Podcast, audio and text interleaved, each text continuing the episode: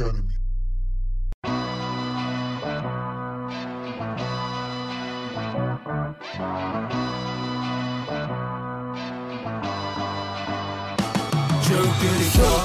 Aí, galera, tudo bem? Estamos aqui de volta com mais um Too Cool for Academy, junto com as nossas lindas e maravilhosas E sem o apresentadoras. Claro, contando com Poder feminino, como sempre aqui. A alegria da Rafa chega. A alegria da Hoje Rafa é, um de programa que não tem Só ganso. as bonitas online. Tudo bom, meninas? A Rafa e essa implicância com seu arco inimigo. E aí, gente, o que a gente vai falar hoje? Aconteceu alguma coisa especial? Assim, no Brasil não acontece nada especial há uns anos, mas há dois anos atrás aconteceu alguma coisa. O que que foi? Então, foi uma coisa que marcou todo Você mundo lembra? aqui, Até né? uns dois anos. Algo que sim, que a gente ficou entre o De um jeito ou de outro. Será que isso é real? Será que não é? É, o, que que eu, o que que eu tô fazendo aqui? Por que, que eu tô. Por que, que eu acordei tão cedo? Mas tudo valeu a pena. Já deduziram final, aí, gente? Tudo deduziram horas, horas passando mal na fila, passando mal na pista, exatamente. A gente tava falando. Ah, levando chute na nuca, porque eu levei. Eu levei um chute na nuca de uma chilena. É, gente, já fal- agora falou outra nacionalidade, a gente já tá falando aqui, já, já, já, já Seria um captou já, né, gente? A gente tá Não, falando um show do BTS. um show do BTS, com certeza. A turnê Speak Yourself passou por aqui há dois anos atrás, gente, já faz dois anos. Dois anos que a gente não tem um show do BTS no Brasil. E nem em nenhum outro lugar. Também, né? Que é a Em outro democracia. lugar também. Pelo menos dessa vez, né? Mas eu acho que vale super lembrar que é, há dois anos o BTS esteve no Allianz Parque com dois dias direto de show, dia 25 e dia 26 de maio. Umas apresentações incríveis que marcaram. De um cu voando na cabeça de todo mundo, né? O Jimin estourando aquela bolha gigante com indicador. É, jatos de água durante a apresentação. Ô, delícia. Aquela. e o meme que ficou pra história, que é Juntos e Shallow. Juntos e Shallow Juntos e Now. Shallow Now. Por causa, né? No- por esse dia especial, a gente trouxe uma convidada aqui que ninguém conhece, né? Uma anônima, uma rookie. Eu, eu comecei a ouvir K-pop semana passada, né? A nossa querida, amada Babi Dewitt, que ela teve, tipo, além de ela já trabalhar com K-pop há Já faz quase uma um- década, é, né, Babi? faz oito, mais? nove anos, sei lá. Eu não sei fazer conta, né? É, Vamos arredondar pra 10? A mais. Foi 2012 Arredonda. que começou, eu não Passou sei fazer conta. dez. Acho que 10 ano anos que fica mais é bonito. Então é isso. É mais de 10 anos. É. Mais de 10 anos. Há quase 10 anos. com K-pop, ela que trabalhou até com BTS, a primeira vez que eles vieram pro Brasil. No, na época do show, a Babi fez um curso sobre montagem de palco e sobre turnê, né? E ela veio aqui dividir com, jei- com, com a gente a experiência dela e, né? Estamos aqui. Palmas para a Babi Tô batendo palma pra mim mesmo, porque a gente precisa, né? Aquele alto amor, assim. Mas o mais importante, ela é a mãe Autoestima, do tudo. Chupacabra, que é o maior idol do Brasil. do meu paias. O chupacabra, ele inclusive tá deitado igual uma foca aqui na Porque é o porta, que ele gente. é, Tá tudo uma- bem. Uma foto. É isso, gente. Chupacabra é meu gato, só pra vocês ficarem sabendo, tá? Ninguém, a gente não tá chamando nenhum ser Eu humano amo- de eu chupacabra, nomes- não. Eu amo os nomes dos gatinhos da Babi, gente. Tofu. Ai, pera, deixa eu ver se eu lembro. Isso. Tem o Gremlin, É o. Tofu, o chupacabra. Tem um borboletinha, Ai, agora eu esqueci, Tem tem, o tem Borboletinha. Tem o cotoco e o ratão. É, o ratão é o mais novo. É ratão, é. não é ratoeira o nome dele? Eu pensava que era ratão. É, era ratoeira, mas aí ficou fácil, mais fácil chamar de ratão, entendeu? Que é o Porque Rookie. Parece mais um rato. É o Rookie. É. O Tofu foi morar com a Gui e eu fiquei com o novo ratão. Mas, gente, é isso. Muito obrigada pela recepção, muito obrigada pelo convite. Fico sempre muito feliz de poder falar de show de K-pop, né? Eu fico feliz de poder ficar, de pipocar falando sobre essas coisas, porque, né, é, grandes momentos, grandes momentos da gente aqui no Brasil, como fã, como produtor, como, enfim, como influência de K-pop, whatever, qualquer coisa Como que a gente ser, mas é- personalidade da mídia de K-pop. Ah, é. Quando a Babi for pra, Aquelas- pra fazenda, é isso que vai Claro. aparecer. Personalidade da mídia de K-pop. A subcelebridade. Web celebridade. Web celebridade, né, gente? Quem dera se fosse assim, eu tava ganhando lanche do McDonald's de graça Né? do BTS. Então, depois a gente pode até falar um pouquinho sobre esse lanche, né? Tem umas ressalvas. É, vamos. Mas. Aham, Umas é ótimo. É. Enfim, mas muito obrigada pelo convite. Realmente a gente teve momentos muitíssimo especiais. Agora completando aí, então, né, esses dois anos de show de BTS aqui. Você já falou, foi- faz dois anos que o BTS não teve show, porque realmente a gente tava tendo uns shows meio. É, assim, com frequência, vamos, entre aspas, do BTS aqui, né? A gente teve aí outros shows de tempos em tempos. Então eu acho que rola sim essa, essa ideia do tipo, calma, não tá tendo agora, o que, que tá acontecendo, apesar da gente ter ouvido aí alguns rumores de um show próximo, né? Em algum momento próximo aí. É. Momento ilusão. Assim, É, vai é vir. qual a gente, a gente se ilude sabendo que vai sofrer depois, É, né? então, assim, ouvi, ouvi coisas do meio lá da produção que tem sim, que tem sim, tem. Aham, aham, ouvi. Mas a gente sabe muito né? bem que é uma coisa meio. ah, se tudo estiver legal até lá no Brasil.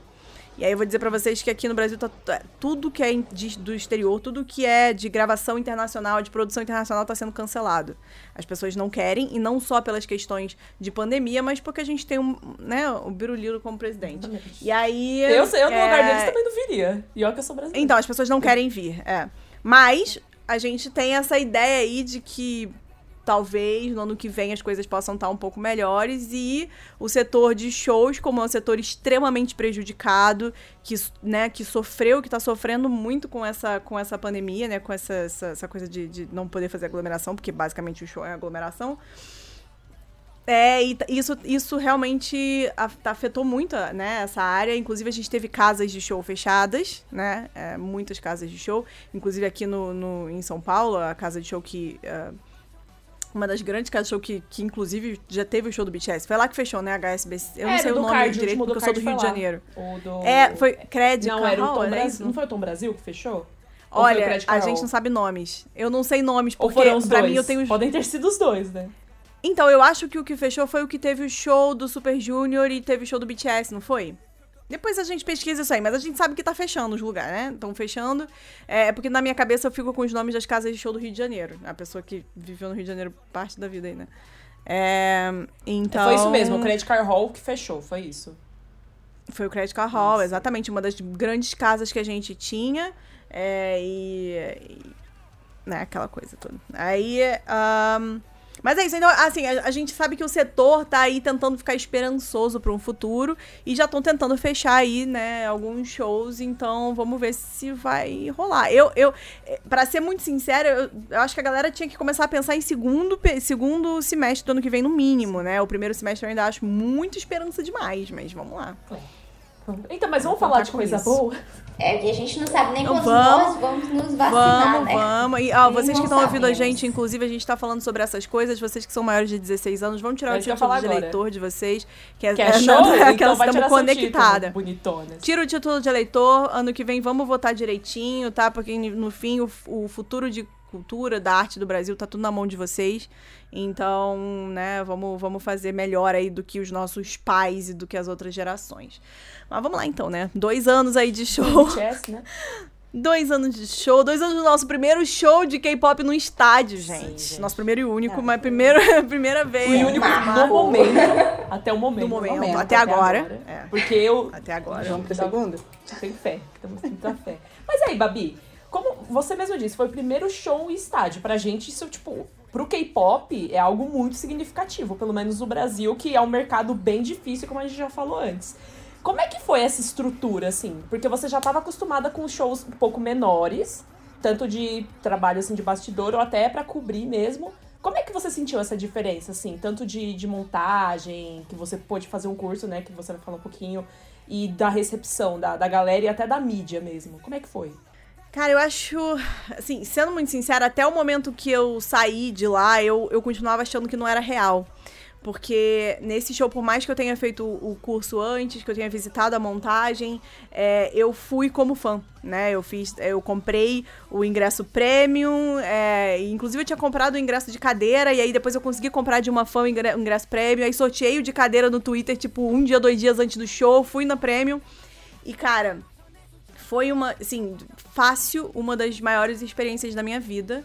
É, e eu tô falando como alguém que trabalhou em show de Justin Bieber no Rock in Rio do lado de Guns N' Roses, entendeu? Então, tipo, não... Foi uma das maiores experiências da minha vida, assim, sem sacanagem. É, porque é muito surreal a gente trabalhar por tantos anos num mercado que é, é o crescimento é tão lento, né? É, esse crescimento de, do, do K-pop aqui no Brasil, por mais que a gente saiba que está crescendo sim, e há anos que quando perguntam pra gente sobre, inclusive na mídia, sempre perguntam: você acha que o K-pop vai durar? É uma moda passageira? E as pessoas estão perguntando isso há seis anos, sabe? Então, assim, é, a resposta tá muito clara. Tá na cara de todo mundo. Até hoje ainda tem gente, acha que vai durar? Eu tô falando, meu anjo, você tá. Assim, se você tá com dúvida, tem seis anos que você tá me perguntando isso, é, é um pouco óbvio que isso fica, entende? Veio, ficou, e por mais que a moda em si, aquela grande, o grande choque passe, é, não tem como a gente ignorar que isso vai ficar junto com as pessoas.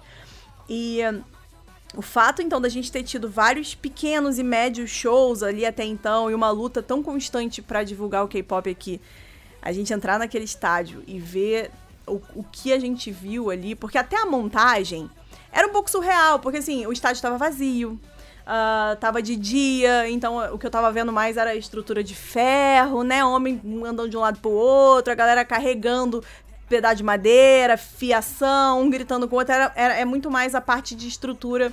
Como se fosse uma parada de arquitetura, assim mesmo. A montagem mesmo, né? Braçal da galera criando ali aquele ambiente. Mas quando você entra ali à noite, a galera gritando, a galera chorando, pessoas adultas, pessoas novas, enfim.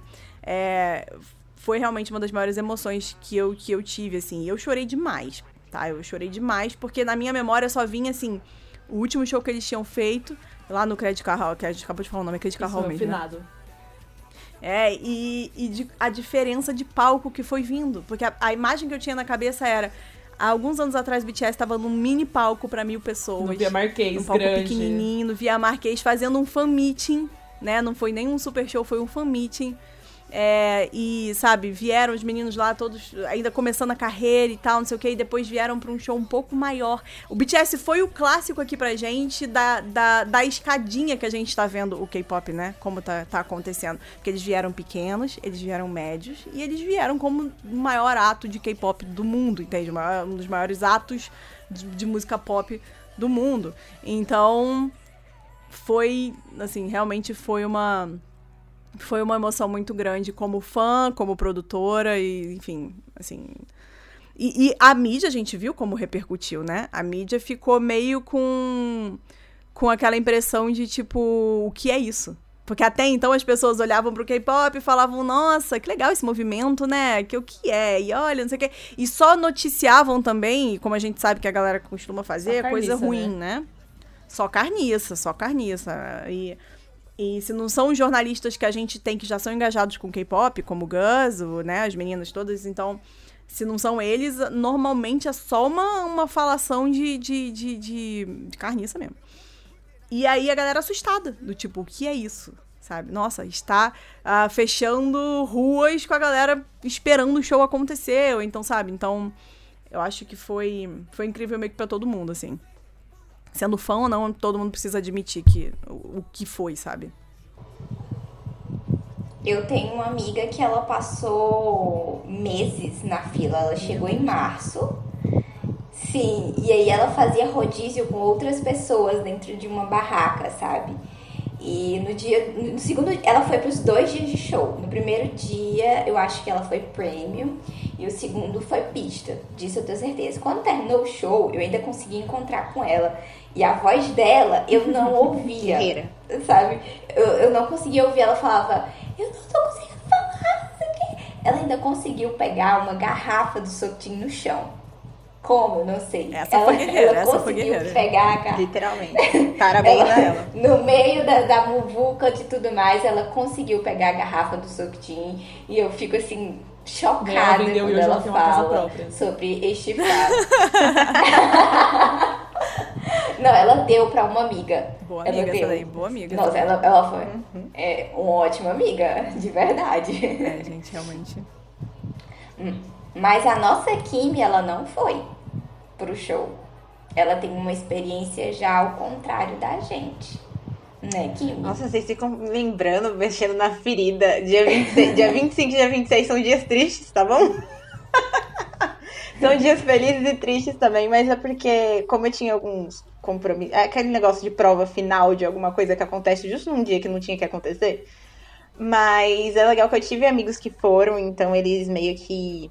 É, eu vi tudo de fora, tipo, tudo acontecendo de fora, e nada assim, nem porque a gente tava vendo de fora tira a mincidão de que era e tentar acreditar que tudo aquilo ali era real.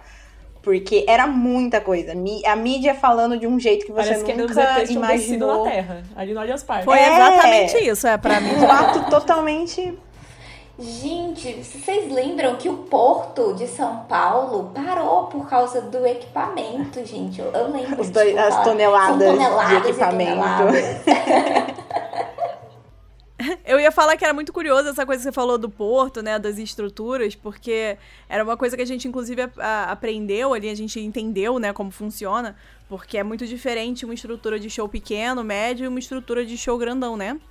É, então, eu não sei, é pra eu falar sobre isso pode, também? Pode, pode falar vontade, sobre isso. É exatamente. Você é a técnica, Por... é, é, o, ah, então, especialista.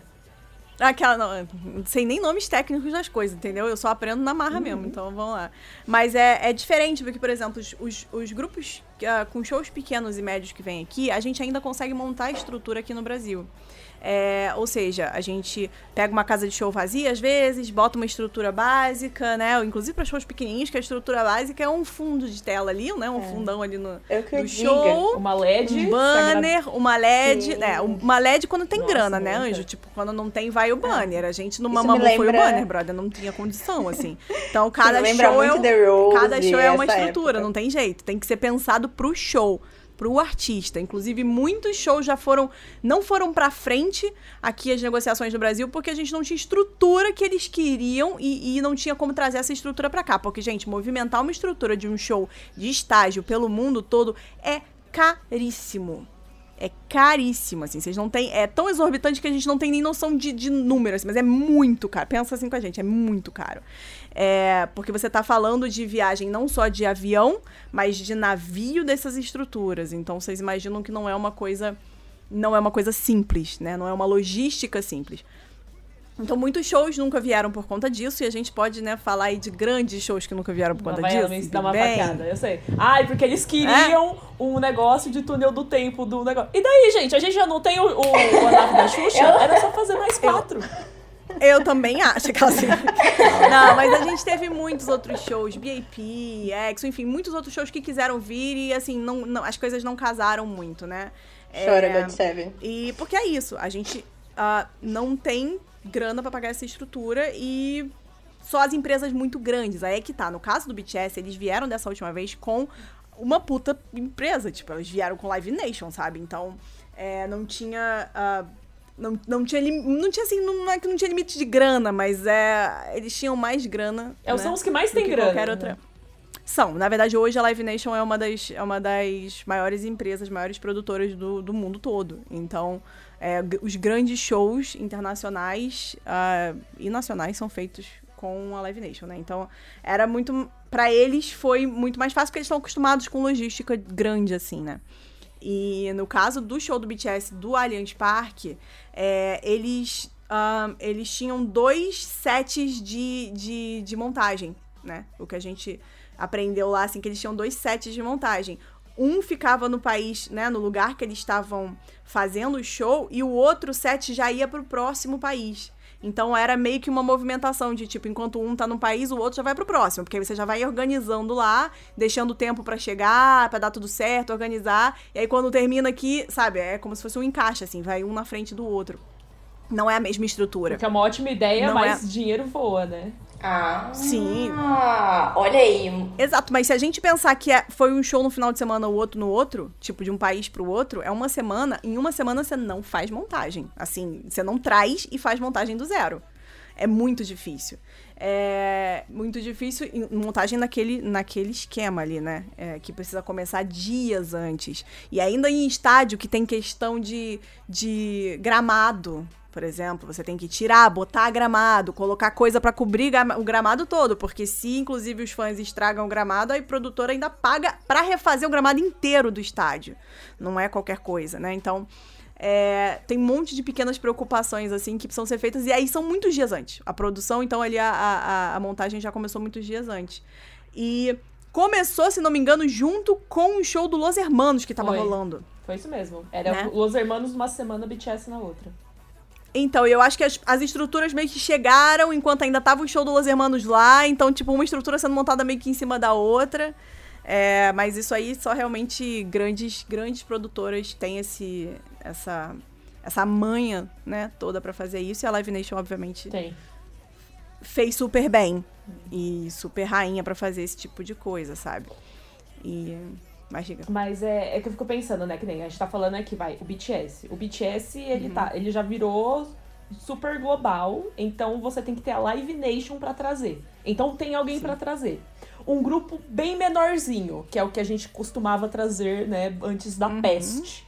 Sim. que era fácil de trazer. E aí, o fã de K-pop, ele morre no grupo médio.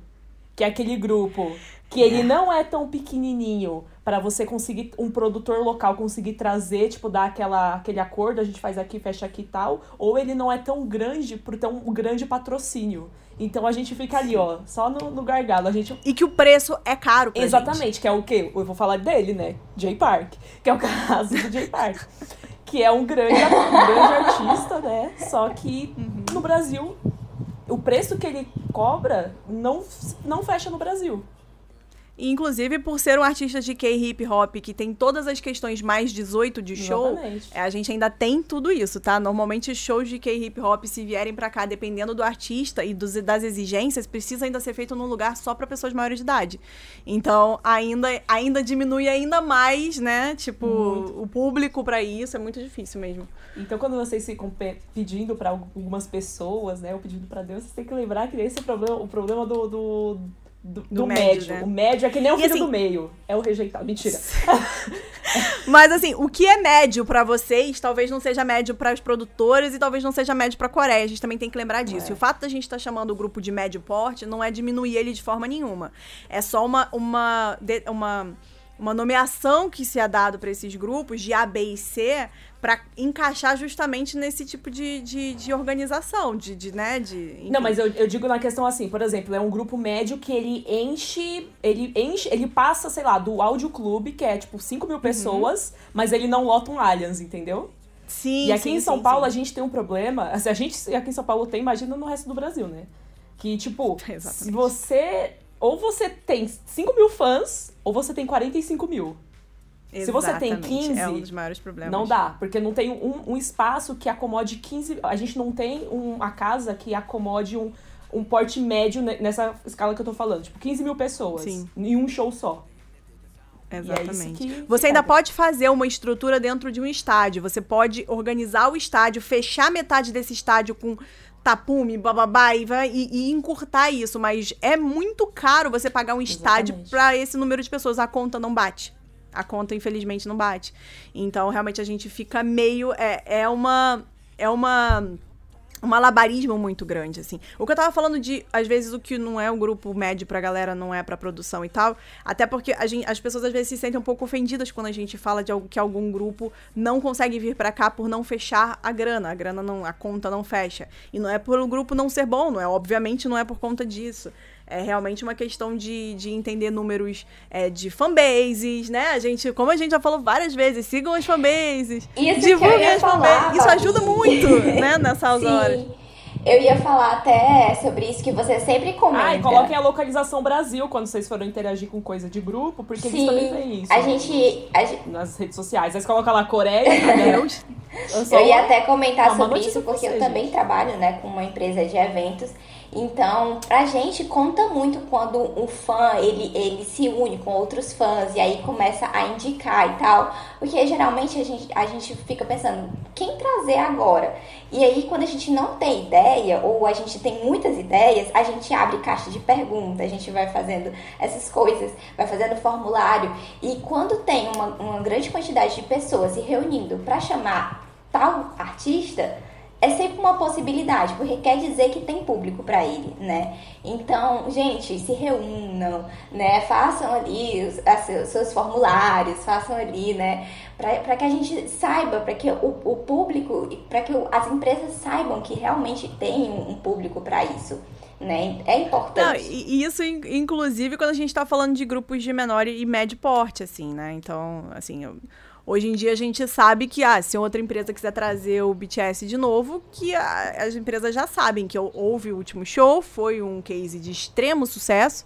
É, e que o BTS, obviamente, hoje sendo o maior ato aí, né, pop do mundo, é, não, assim, não é so, exatamente sobre o BTS nesse caso que a gente está falando, mas é, outros grupos necessitam muito disso aí, inclusive grupos muito pequenos, né? Realmente isso é uma, é uma realidade. Não é a única coisa que, que, que que faz com que os grupos sejam escolhidos para vir, mas é, é uma ajuda, né? É aquela coisa, tu, tu tá demonstrando interesse. Mas realmente é muito difícil. As contas fecharem, gente, é muito difícil. É muito difícil. Olha, a gente tá falando aqui, com aquela propriedade, né, Rafa, hum. de quem trouxe Mamamoo pro Brasil Exatamente. e que precisou fechar a conta na marra, no chute, no tipo, um agarrando a garganta Exatamente. do outro, entendeu? Porque... E eu, é, eu lembro que ia ter show, que ia ter Famit em Fortaleza foi e foi cancelado. E fora a gente, que a gente tem que pensar dor. o quê? Nos, nos produtores menores comprar. e até os produtores especializados, que assim, o produtor especializado ele não tem a grana de uma Live Nation, então ele tem que ir negociando e, e assim, é, é tira daqui para por ali, entendeu? E muitas coisas acontecem, tipo coisas assim que que você fica assim, meu Deus, vocês ficariam desesperados, mas que na hora que chega no público deu tudo certo. Então você tem que pensar também que muito produtor, ó, ralou o bumbum no asfalto para fazer as coisas acontecerem. Porque trabalhar também. A, a, a, gente tem que pensar que é outra cultura, tipo, é completamente diferente. Então, até, tipo, trocar e-mail, horários. Tipo assim, eu vou responder. Nossa, o estresse da gente ter que ficar de madrugada acordado é, para poder esperar a resposta. No outro dia. E, tipo, quando responde no outro dia, é. Ah, mas isso é para ontem. E muda Não, de ideia. e às vezes, gente, o produtor liga para você três horas da manhã e fala, então, eu quero resolver um negócio, é, compra aí a passagem agora de tal coisa, e você fala, então, às três horas da manhã não tem nenhum lugar aberto para comprar passagem, porque normalmente é por, é por agência que ajuda, né, que são agências parceiras, ou então agências que fazem esses pacotes de viagem, lá. Então, aí o cara fala três horas da manhã, compra aí agora um negócio assim, ou então resolve isso agora, e a gente, caraca, tá todo mundo dormindo três horas da manhã, duas horas da manhã, não tem, não tem, ah, não funciona aqui. Só que lá para eles é um dia de trabalho, um horário de trabalho trabalho normal e é, é. isso. Tem muita coisa, né, Babi? Que, tipo, às vezes os fãs podem até falar das empresas que trouxeram, ah, é porque fizeram isso tá errado. Mas às vezes os fãs não pensam que isso pode ter sido uma exigência da, da do idol. 80% de chance de ser. Exatamente. Ou mais. Sendo muito sincero para vocês. Ou mais, assim, porque as exigências, elas existem, elas são reais. É, quanto menor o grupo, tipo, né, de, de questões de, de popularidade, obviamente as exigências são menores, mas elas ainda assim existem. Inclusive exigências de uh, o que comer, o que beber, como eles querem o camarim, uh, enfim, o tipo de material que precisa ter no camarim, porque às vezes a gente precisa de uma tomada específica que a gente não tem, ou de um, um transformador que é caríssimo e pesadíssimo e a gente tem que arrumar em cima da hora porque eles não avisaram que precisava desse transformador antes. Então, assim, são várias são muitas pequenas questões. É, e não é botando. Não é dando. É. Não é dando desculpa para ninguém também, não, sabe? Porque não é tipo, ai, nossa, coitada dos produtores, não, etc. Também não é exatamente sobre isso, porque o produtor tá fazendo aquilo, é trabalho dele anyways, assim. A gente só precisa entender que o nosso mercado não tem tanto dinheiro, assim, para poder, infelizmente, ter uma grande superestrutura. A gente tá falando de empresas. É igual, igual tem os grupos de pequeno, é, é, as casas de shows para grupos pequenos, uhum. para grupos uh, grandes e grupos grandes, tipo, grupo médio não tem exatamente uma casa aqui, é, as produtoras são meio assim também. A gente tem algumas produtoras aqui no Brasil que, que, que são que trazem grupos menores, que tem um know-how de grupos pequenininhos, grupos iniciantes e etc, que tem a grana para poder fazer isso ou a estrutura para fazer isso. A gente tem casa, a gente tem produtores que tem ali a, né, toda essa estrutura para talvez de pequeno para médio. E aí a gente tem só as grandes para os grupos muito grandes. Existem também, existe um vazio ali no meio de produtoras com uma grana mais ou menos para trazer alguns grupos que talvez não, não vão para o estádio, mas que precisavam de um de um de uma estrutura cara, né? Então também fica em falta esse tipo de coisa. É... E, e, importante lembrar que, por mais que as pessoas não falem muito dos artistas aqui no Brasil, que não significa que o cachê deles não seja altíssimo, porque lá na Coreia os caras são muito famosos, tá? Então, do tipo, É, ah. É isso pra mim, nossa. essa conta que, é que você falou o bagulho do J-Park, que é muito importante o bagulho de ser maior de 18, mas pra mim é isso também, que ele é maior, o artista é maior em outros lugares, mas aqui não, não chega. E ele não vai diminuir o preço do cachê dele só porque é Brasil. A maioria não vai, tá? Um ou outro pode até fazer, mas aí ele, assim, e não é ele querer, a produtora tem que abrir muito a mão, é a produtora dele lá, agência, etc. Muito difícil, muito difícil. Eles vão falar, brother, vocês é que nem qualquer outro país. Lá no Chile eles pagam. Lá no México eles pagam. É, gente. sabe? Tipo, no Peru eles pagam o valor que a gente quer, então por que, que no Brasil não dá pra pagar? E infelizmente é uma realidade que a gente enfrenta de ser um dos países aí, né? Em decadência. Ai, um dos países que a gente acorda triste, mas enfim. É, Não tem muito que a gente possa fazer nesse caso. Mas é, é, é só pra poder saber também que não é a desculpa dos produtores que a gente tá dando, mas também é bom né, entender. Ninguém é obrigado a saber disso, mas. É, é, vamos falar de alguma coisa é boa? importante. Deixa eu pensar aqui. Fã. O que, que tem aqui? É que a gente resolveu É falar porque das final memórias, né? As memórias do show do BTS, como foi toda essa. essa... Sempre são melancólicas. Eu lembro, ó, vou lembrar aqui pra vocês que a Babi falou pra mim assim: você precisa comer no portal da Coreia, porque o buffet do BTS é de lá. Quando eles vêm aqui pro Brasil, eles só comem Isso. comida de lá. E eu fui no portal da Coreia e eu me senti assim. Nossa senhora, a dona Regina estava lá e ela perguntou se a gente tinha ido no show. E a gente falou que sim, que tinha gostado e tal. Minha amiga que ficou sem voz estava comigo no dia. E, e aí ela comentou: ah, amanhã eles vão estar no Wembley, né? Isso é um marco muito Nossa, a dona Regina tô ela é muito orgulhosa, é muito engraçado. Ela é muito, ela é muito orgulhosa. É uma querida demais. É isso. Quem for lá no Portal da Coreia tá comendo da mão da mesma, na mesma é, cozinheira que foi fez todo o buffet. E o Suga ama a comida dela, né?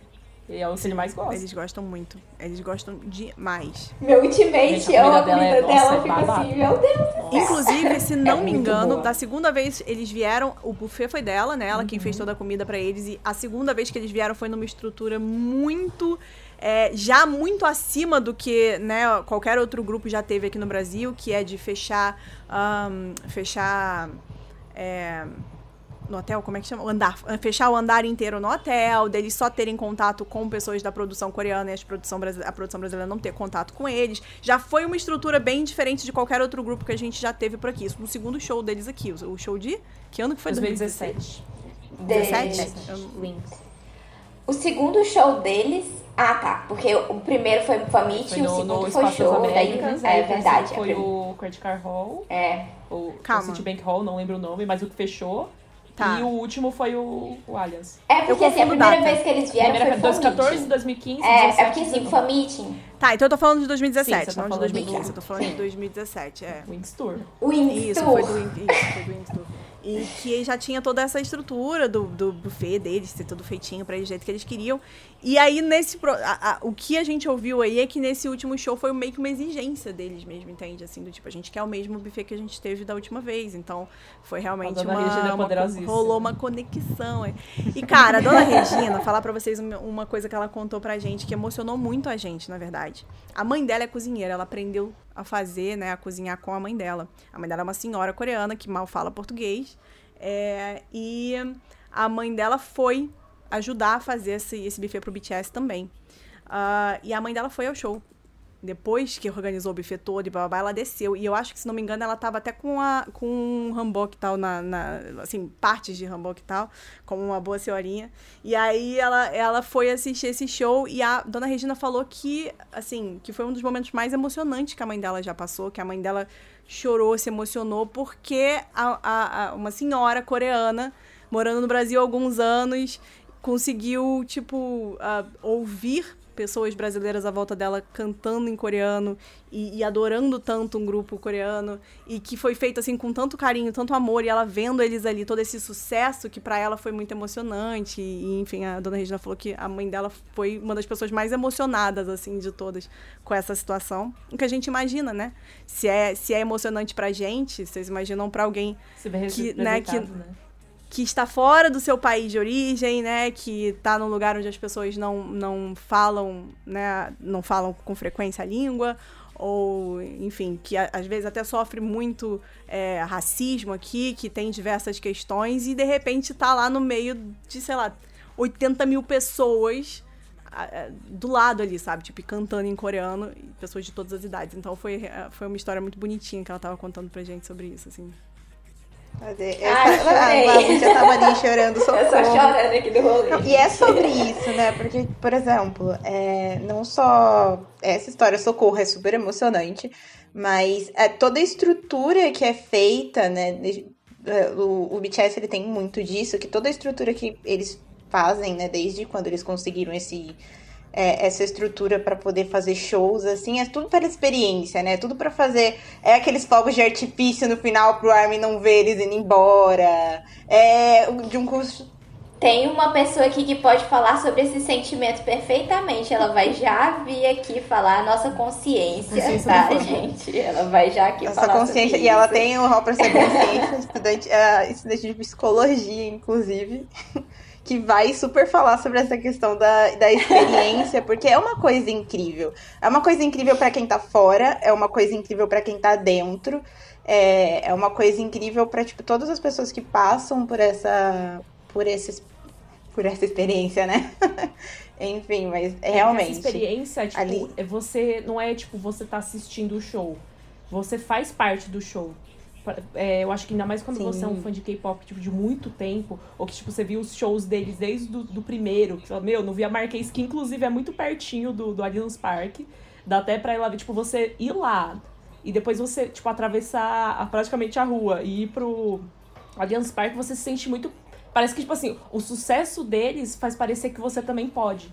Foi isso que eu senti quando, quando eu tava no show do Aliens. Porque eu é, fui no é primeiro. É uma coisa do tipo, o sucesso deles é como se fosse o nosso tá sucesso como fã também. É. Porque no fim das contas, quem colocou eles ali foram essas pessoas, Exatamente. foram os fãs, né? Os fãs que trouxeram. Obviamente que assim, é, o mérito de toda a criatividade, os caras são incríveis, são, né, enfim, são grandes demais e, e, e extremamente inteligentes e talentosos em tudo que eles fazem, tanto eles quanto a empresa. Mas no fim das contas, quem fez tudo acontecer foram os fãs.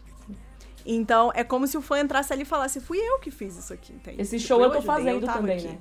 É, tipo, esse show eu sou parte disso aqui, independente de eu estar lá dentro ou não. Ainda mais sendo Quem brasileiro, do lado de fora. show por si só, né? Que nem... Exatamente, exatamente. Mas é, é uma sensação de pertencimento muito exatamente. grande, muito bacana, assim. Muito... E, e vocês falando de, de, sobre isso do show, sabe o que eu lembrei de uma informação aleatória? Sobre, sobre os lugares do show porque foi uma outra coisa também que eu lembro que eu fiquei na minha cabeça sobre isso.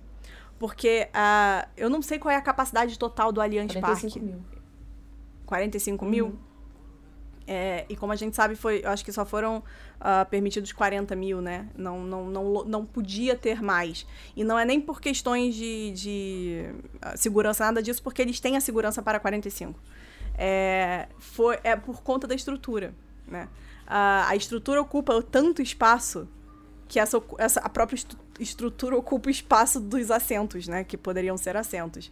E uh, eles até estavam falando pra gente, eles mostraram pra gente, estavam sendo construídos, uh, na época quando a gente foi, estavam sendo construídos postes altos para terem as luzes, e não só a luz, se não me engano, para ter aquele. aquele aquele balangandã lá que o Jungkook passou de um lado pro outro, né?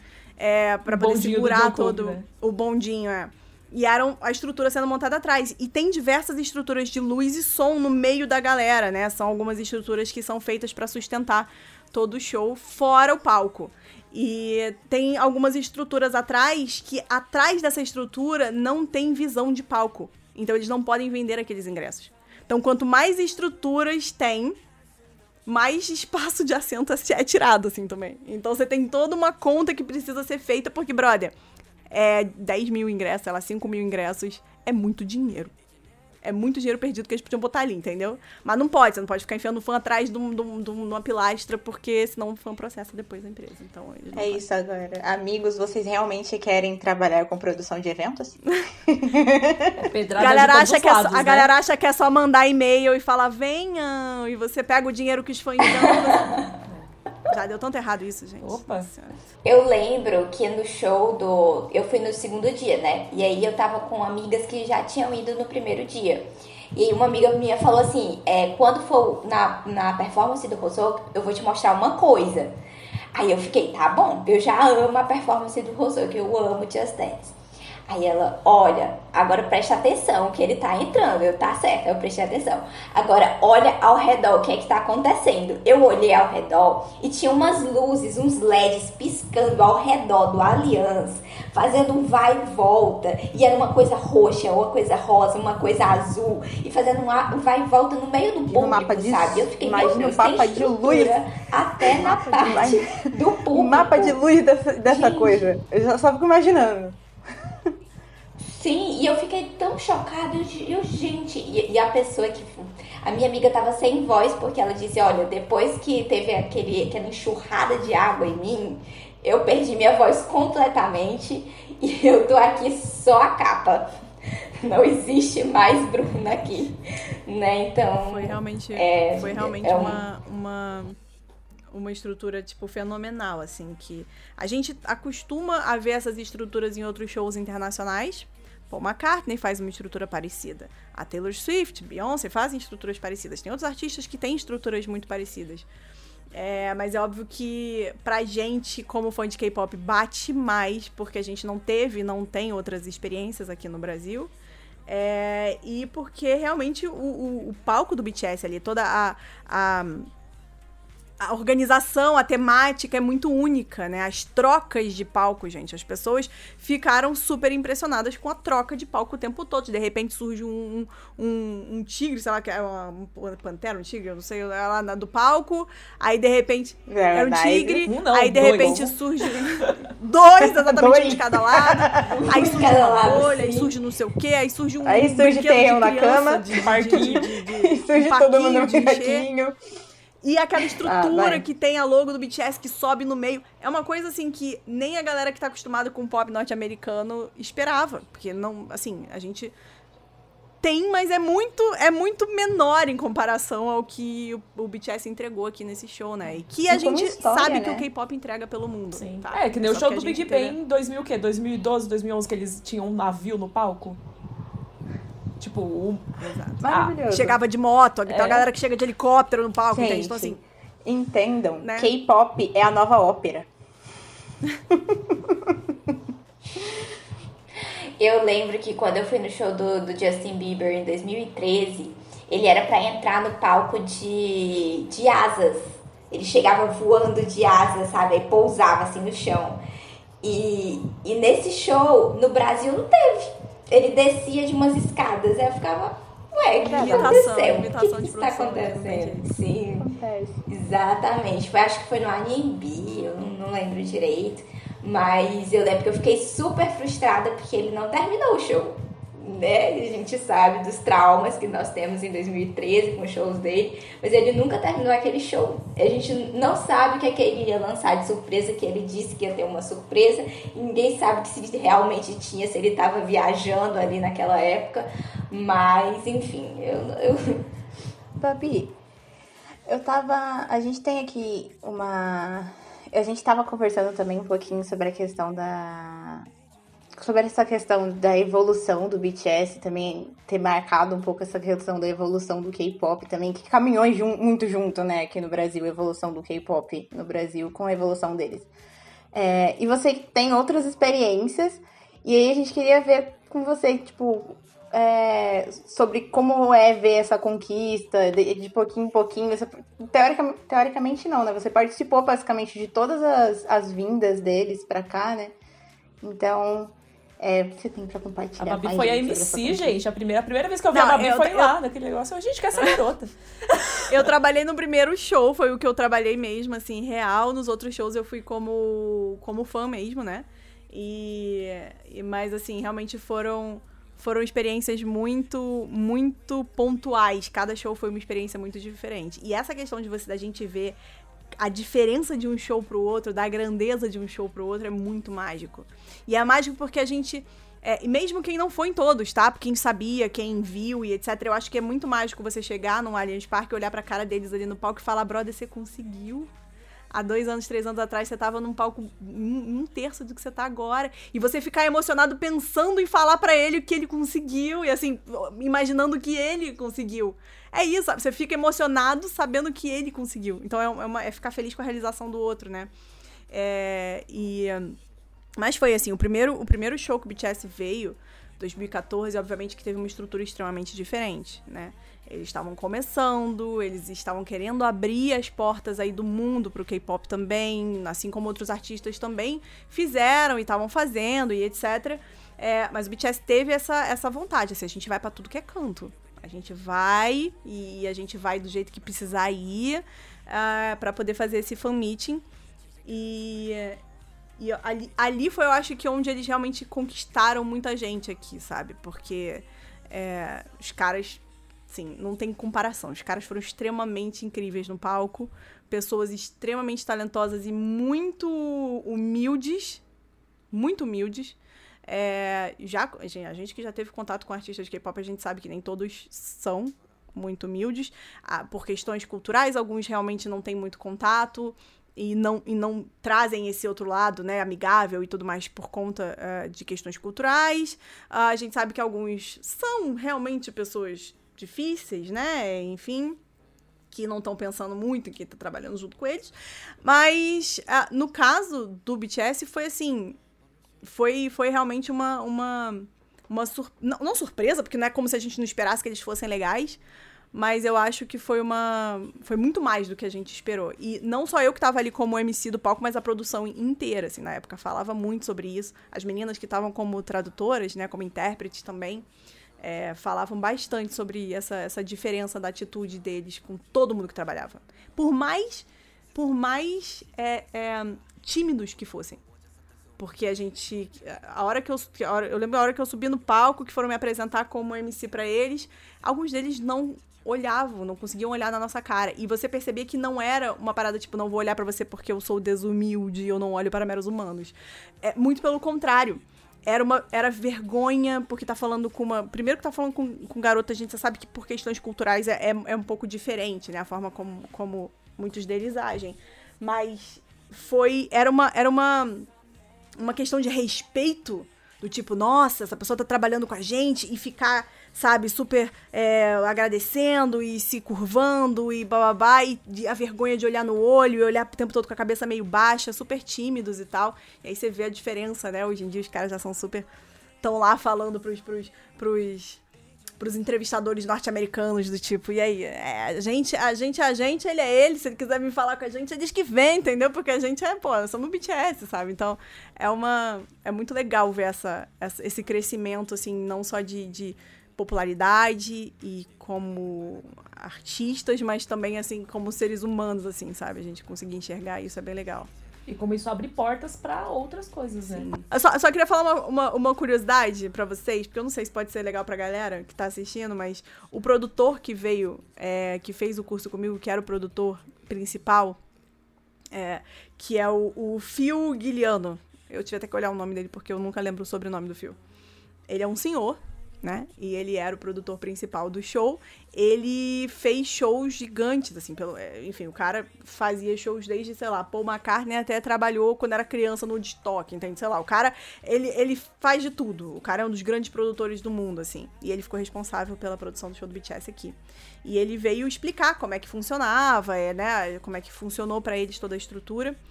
E ele não entendia nada de K-pop. E, e, era muito. Era, foi até muito engraçado durante o curso. Ele falava umas coisas, ele falava, mas não sei por que, que isso funciona. Aí é tipo, eu e a minha outra amiga, que é produtora, a gente levantava a mão e falava, então. É por conta do exército tal, a gente explicando para ele todos os detalhes.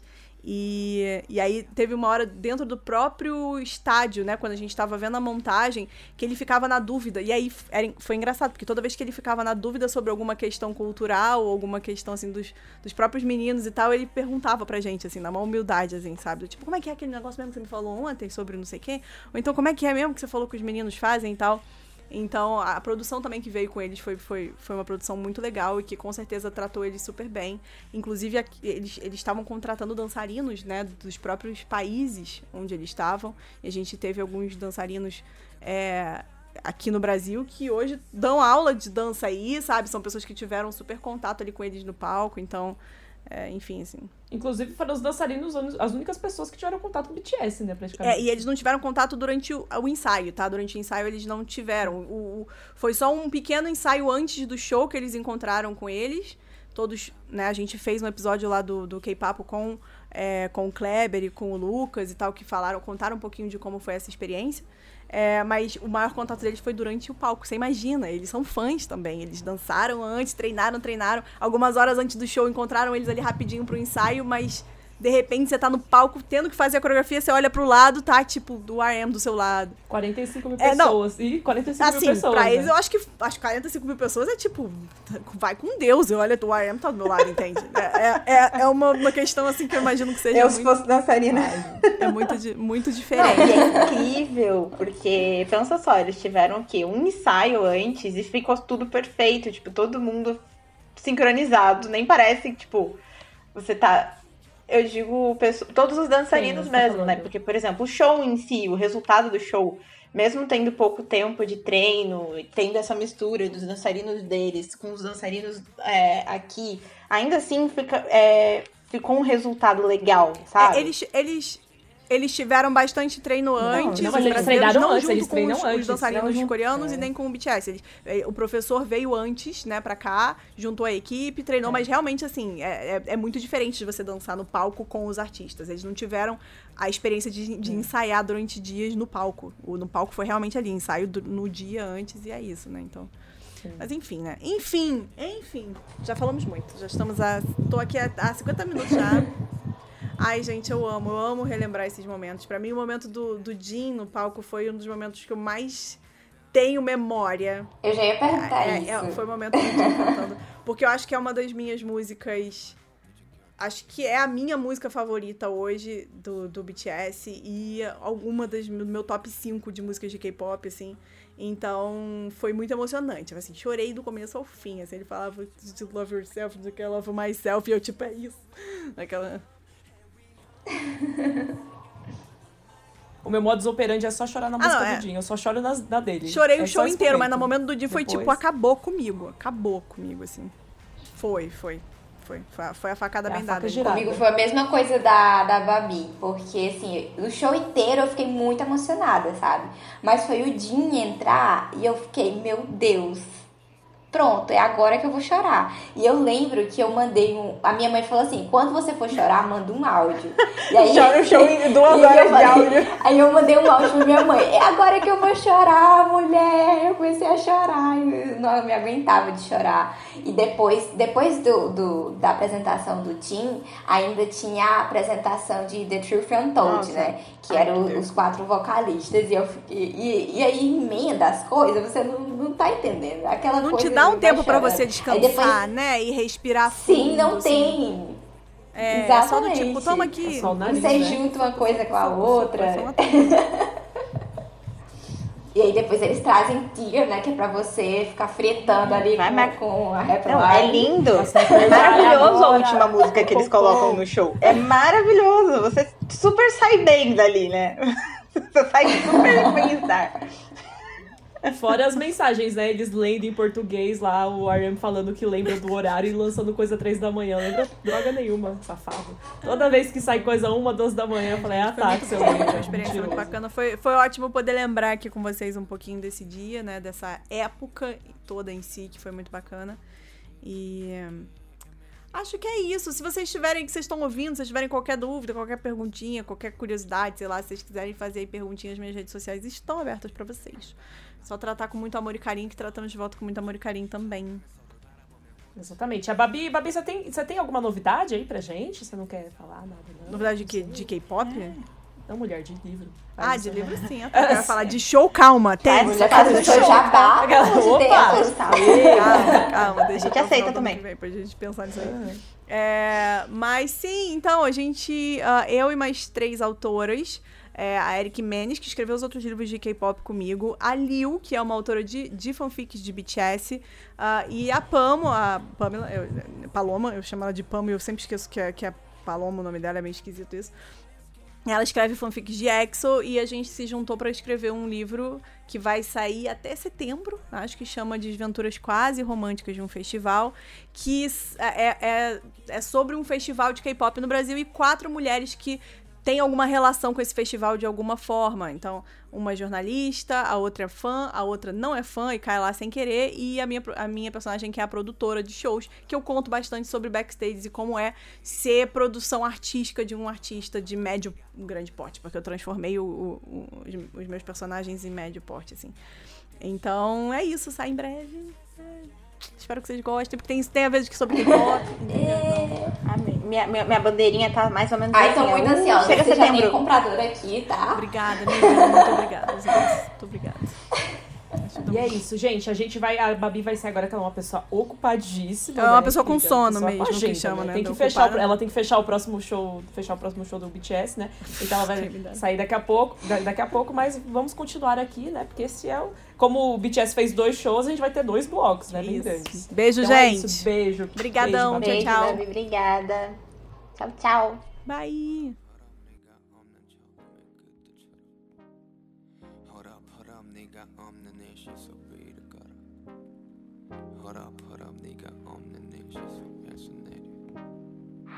Eu estou muito velho.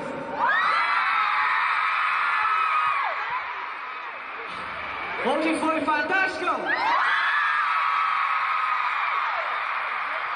Juntos e Shalom.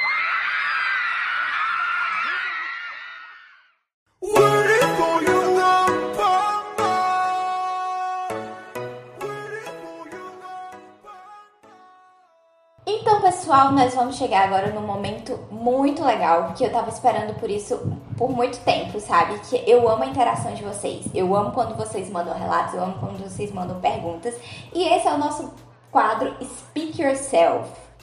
Que olha só, o, o, o, o, quadro é Speak Yourself e o episódio de hoje é sobre Speak Yourself. Mais do que especial, né, gente? E algumas pessoas mandaram.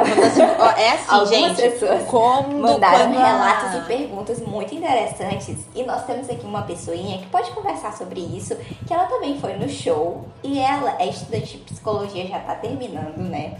Tá fazendo uma pesquisa super legal que, meu Deus do céu, eu tô muito ansiosa para poder ler essa pesquisa. E ela é a líder do nosso painel Estações. Alicia, é... ah, ela ainda tem o uma fanbase dela tá grande, hein? Perfeita a fanbase dela.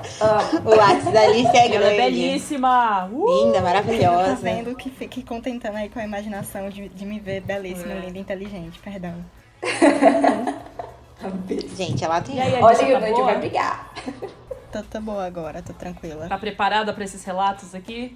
Já, já tá com o caderninho para anotar? Com certeza, já vou usar aqui ó, o TCC aqui prontíssimo já. Não vale chorar, hein? Horas complementares aqui, você pode usar. Ó, pro seu... estágio, vai pras horas de estágio. Não vale chorar, porque se a psicóloga chorar também no meio da sessão, aí é complicado. Amiga, mas às vezes pode chorar, tá tudo bem chorar. Vamos tá chorar. Tá tudo junto. bem junto? Vamos saber. Vamos chorar junto. Olha só, eu vou ler pra Alice aqui o nosso primeiro relato. Algumas músicas não lembro porque quase desmaiei. Foi o melhor dia da minha vida. então, Alice, tem uma explicação para esse, negócio de, de, perder a memória, sabe? Tem uma explicação para isso? Então, é... eu fui atrás disso porque, inclusive, eu passei por isso. Tem coisas que eu assisto, tipo, as transmissões do show na Bambam.com desse ano. Eu assisti e eu fiquei, nossa, teve isso, né? Não lembrava. E aí eu fui atrás, né? Por quê? E assim, tem várias teorias na psicologia e cada uma dá uma explicação de uma forma diferente. Mas em geral, às vezes a emoção é tão forte que a gente não sabe lidar com aquilo. A gente não tem repertório, a gente não tem mecanismos para lidar com aquilo. E aí esquecer é a forma mais rápida, mais sutil, menos dolorosa pra gente. Embora seja doloroso esquecer o momento, mas a sensação, o sentimento continua aqui. A memória não, mas o sentimento sim.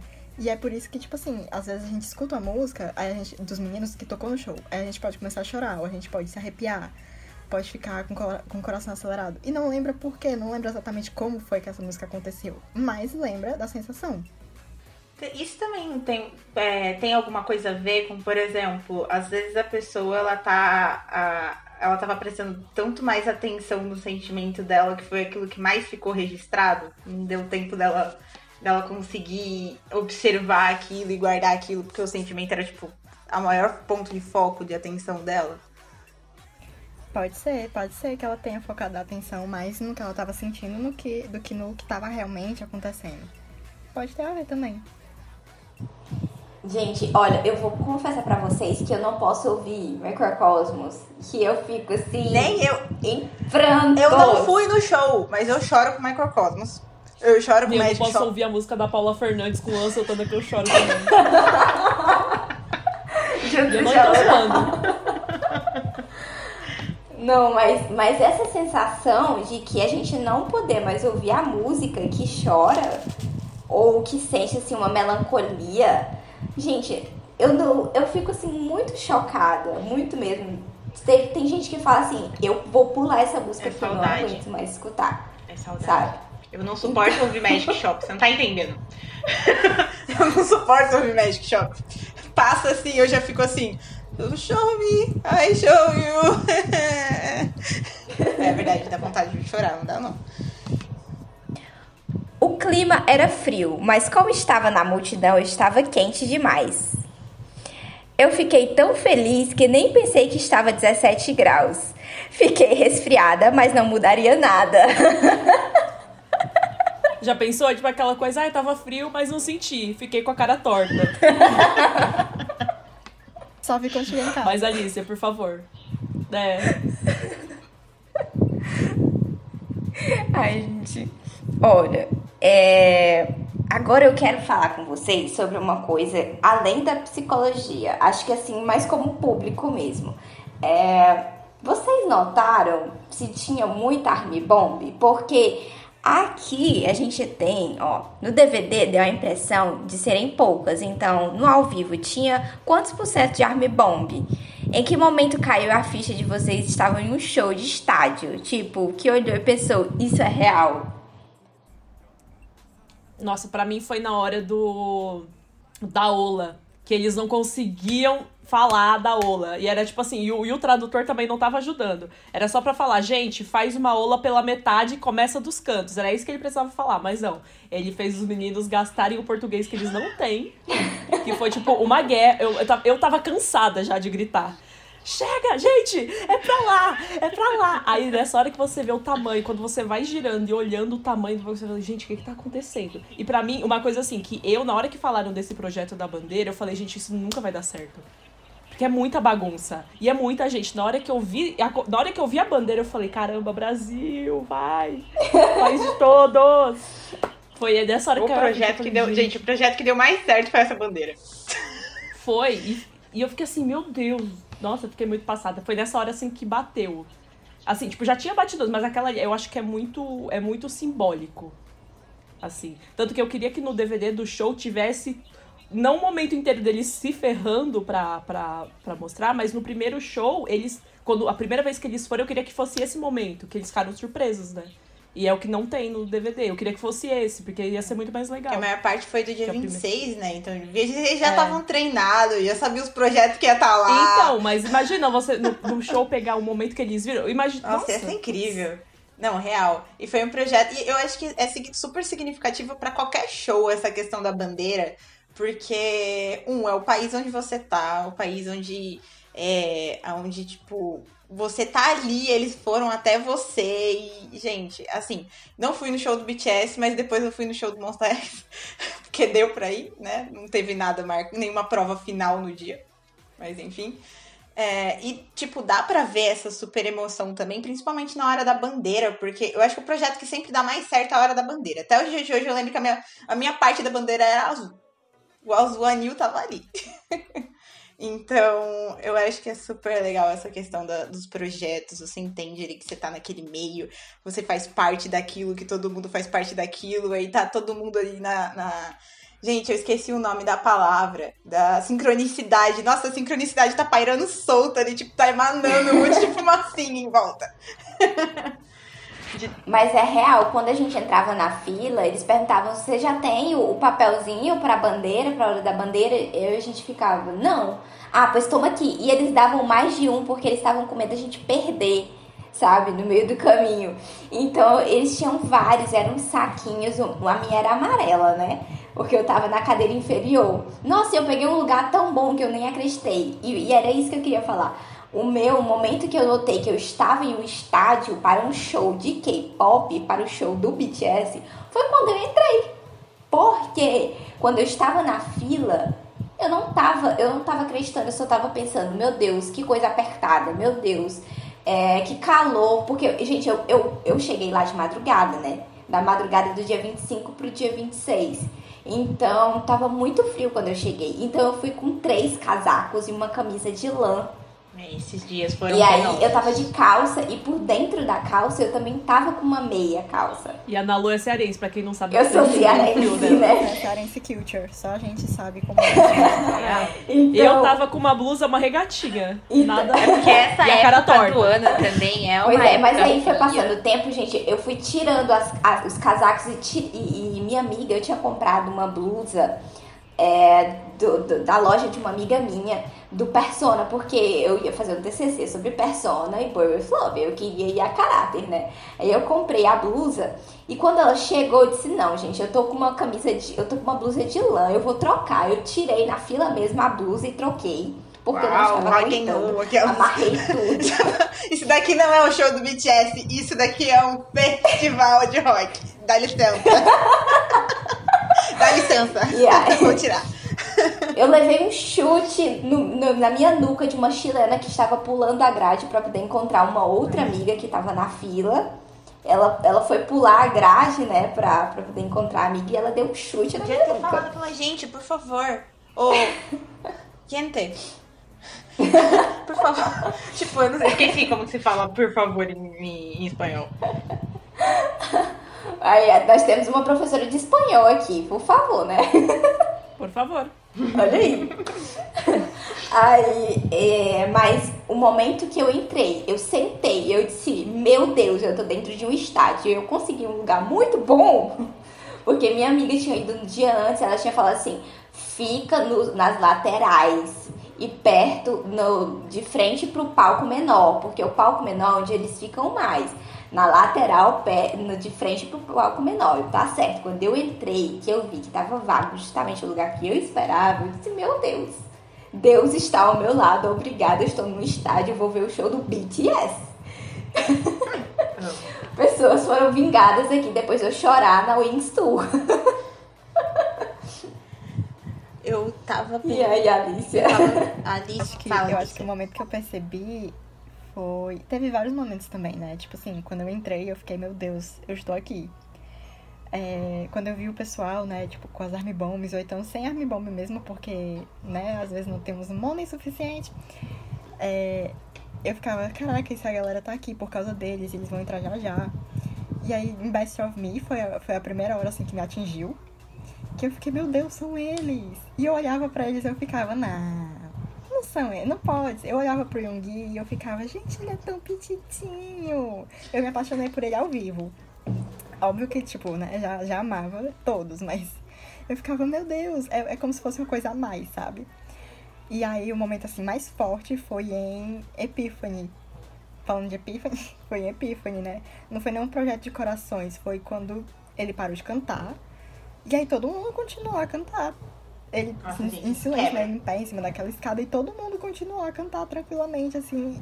E ele, e ele tipo, com a lágrimazinha caindo aqui, elegantemente escondendo aqui. E aí eu fiquei, nossa, gente, a gente fez o Jim chorar, a gente fez o Jim as lágrimas de emoção. É isso, é E só o isso. Cissol, né? E o Cissol do, do Suga, né? Esse Que só- também- Nossa! E, e Tear, que o pessoal às vezes cantava um rapzão louco e eu, meu Deus do céu, que nível avançado de coreano que vocês têm. É, uau. Porque eu não cheguei. Maior- país com mais falantes de coreano fora da Coreia. Exato, tá certo? A gente não pode garantir que tá, porque tá sendo rápido demais. Mas tá falando. Exatamente. O, se- o segredo é falar rápido e com muita confiança. Eles não vão perceber. Exato. Aí, Enfim, eu- daqui a pouco eles nem.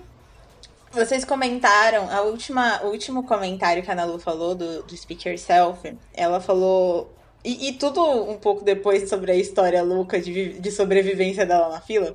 Isso me lembra muito a questão de, por exemplo, aí entra um pouquinho na psicologia da Alicia.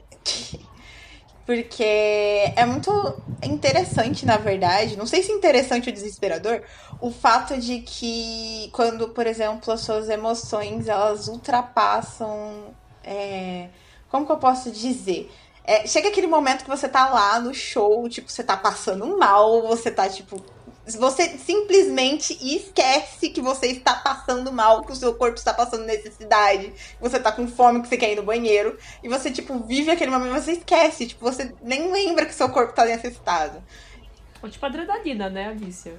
É, pode ser também, porque, tipo assim, é, tanto tem essas coisas mais, tipo, de emoção e tal, de sentimento, quanto tem reação fisiológica, com certeza, acontece ao mesmo tempo.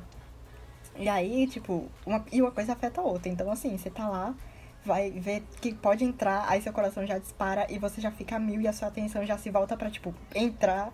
Tem muita coisa envolvida e com certeza é. Quando você foca, tipo, ok, eu vou entrar, vou escolher meu lugar e eu vou ver eles. E aí qualquer dor vai embora, porque você nem tá pensando mais nela, você nem. Dor? O que é dor? Dor, sei, o que é dor? Você ser esmagado contra a grade, o que que é isso? A minha amiga tava bem a parte da grade, assim, e ela é alta, é, é, tipo, ela é alta e ainda ela foi pouco pra trás, né? Porque o pessoal não foi sem dó, nem piedade. Quem tava na grade sofreu, sofreu, foi um pouco. Foi esmagado? Foi esmagado, mas tá ali, pelo menos tava de pertinho. Ela- Meu sonho é na grade, só que eu morro de medo, porque eu sou pequenininha. Aí eu ia ser esmagada antes de que algum deles Ah, me você, você tem que ser agressiva ou você tem que fazer que nem eu, você tem que fazer alianças. Que foi o que eu fiz. Que é, porque a gente entrou, a gente entrou duas horas antes ou uma, duas ou uma hora antes do soundcheck. Então eu falei, galera, a galera tava em volta de mim. Eu falei, ó, não dá pra ficar até às sete sem fazer xixi. Vamos fazer um negócio aqui. E aí a gente conseguiu, todo mundo se organizou lá, chegou, começou o show, tudo, soundcheck, tava tudo tranquilo. Porque a gente já tinha feito amizade, você tem que criar o afeto, entendeu? Tem que fazer as pessoas se importarem com você. Agora, se você chegar ali no meio, é só cotovelada na cara. Mas acontece. Acontece. Faz Principalmente parte. na pista. Você não levaria uma cotovelada na cara pelo Nanju? Eu duas. Mentira. Mas é, É. gostoso grade. realmente. Gente, recomendo se você tem força no corpo. Não, força. Se for muito fraquinho. Ah, porque tem isso também, né? Que eu acho muito, muito problemático. Que tem muita gente que fica lá, acampa dias, dias e dias, come porcaria, não se cuida pra chegar. Eu, nossa, eu canso de ver isso em show, canso. Aí a pessoa passa, Ainda mais de começa a K-pop. passar Aí mal, chega, vai pra trás. começa a tocar a primeira música, a pessoa desmaia. Quan- Nossa, quantas vezes? Tipo, Quem? gente. tem uma amiga minha, eu não lembro quem, na- não sei se foi na Lu, não, não foi na Lu. Foi você, na Lu? Do, do show do Shiny? Teve alguém Não. que eu conheci do show do Shiny que ela, tipo, ela acampou e um monte de coisa. E quando chegou lá, lembrei. É. Foi a Luísa. Se eu não me engano, foi a Luísa. Foi? É, ela. Ela tinha ido, só que ainda era o Music. Era o Music Bank? Era o Music Era que tinha Music vindo pra Bank. cá, né? O Shiny deve ter vindo. Foi. E aí ela Shiny veio. Porque o outro evento que o Shiny veio era fechado. Sim, e aí ela ficou, só que o problema era que assim, ela aguentou o show inteiro. Só que o problema é que pegaram e fizeram o quê? Botaram o Shine no final. então aguentar tudo, passar por todas aquelas. Porque realmente, às vezes tem gente que, tipo, pega de última hora, ou tem as coisas aí, tem aquele negócio de você pegar no campo. Então. É, eu vi. Eu, eu- gente, tem um relato aqui de uma trade. É uma trade, gente, como? É, mas enfim, a pessoa fez uma trade, eu não. Eu fui dia 25 e foi meu primeiro show em estádio. Fiquei nas cadeiras, lá no alto, mas considerei a vista privilegiada. Dava para ver o palco todo. Eu nem ima- imaginava como era ver um show assim. Em todo show do Bangtan vem um sentimento de renovação, porque tudo aquilo que eles colocam nas músicas e decidimos levar conosco é intensificado e liberado. Existe uma diferença entre apenas performar e fazer música ser experienciada, e o Bangtan com certeza se encaixa no segundo caso. Como disse, foi no dia 25. O próprio BTS diz que quando tem mais de um dia de show, o segundo sempre tende a fluir melhor. Deu para observar isso. Nós, como plateia, ficando meio perdidos quando eles pediram onda, ou o momento em que o Jimin falhou algumas notas do The Truth Untold, devido à garganta ter reagido mal à variação climática de países diferentes. Esse momento ficou muito gravado na minha memória, o público continuando a música ou simplesmente torcendo e a conexão que existia ali. Um show do Bantam tem muito disso, um diálogo intenso entre os artistas e sua plateia, um, rea um reagindo ao outro, um apoiando o outro, todos compondo um momento. Eles são profundamente devotados ao palco e ao público vivenciando esse momento, fica muito claro. Foi muito interessante, até divertido, ver as reações de pais não armes que acompanhavam filhos. Atrás de mim tinha um pai que começou emburrado e terminou chorando e dando tchau pro Banta quando se despediam, e o outro que aplaudia de queixo caído.